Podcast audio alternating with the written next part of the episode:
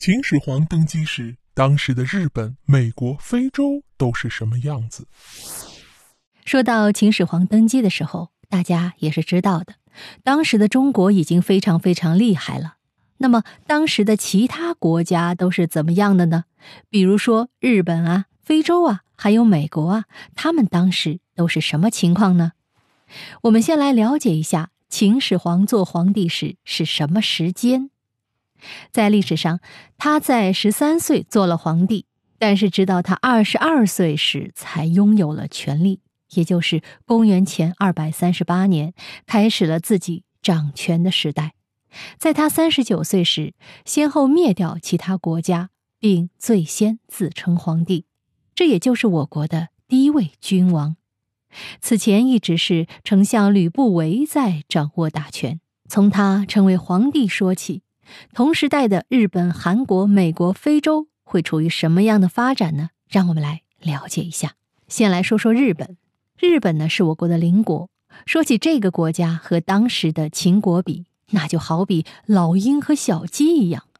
日本差不多算是远古时期没有文明的制度、礼仪等等，名副其实的小日本，连群体之间都比较溃散，相互联系性不强。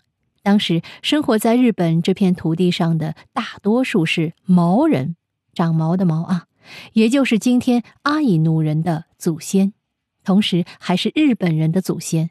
可见日本当时是很落后的，到我们所熟知的徐福东渡，把文明传了过去，日本才开始慢慢改变。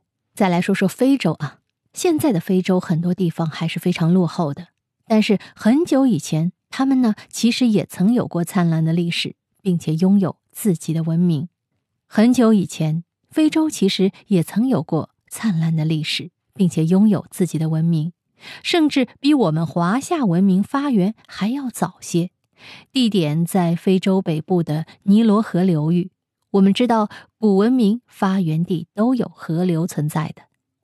从埃及这个地方诞生了文明，它在公元前五千年就出现了农业，公元前四千年就出现了太阳历，而这个时候华夏大地还处于三皇五帝的时代，我们这里是落后的。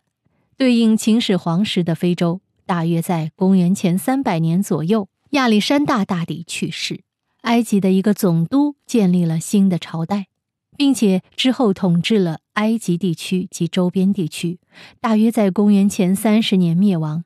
这个时间段，埃及正处于托勒密王朝，而非洲南部那个时候记载曾有一个名叫库斯的朝代，和秦始皇在位时差不多。而南部之南的地区就没有大的王朝和文明存在了，但是南部依靠得天独厚的优势，发展了农业、畜牧业，物产丰厚。生活在这里的大多数人都是依靠部落的形式存在的。好，最后来说说美国。美国建国历史时间短，是众所周知的。美国在秦始皇时代，那可就是一片荒地呀。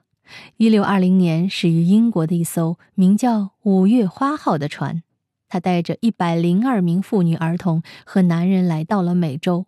这是除当地原居民印第安人外，来到美洲的第一批白人。而当时我们这里已经是朱元璋掌权的朝代了。之后，欧洲大陆上的英国、法国、德国、荷兰、爱尔兰、意大利等等大量的人开始移民到美国，构成了美国的前身。之后，通过一系列的战争合并南北，组建了现在的美国。好，现在大家知道我们中国在古代是多么伟大、多么先进了吧？但是呢，历史啊总是你追我赶，三十年河东，三十年河西。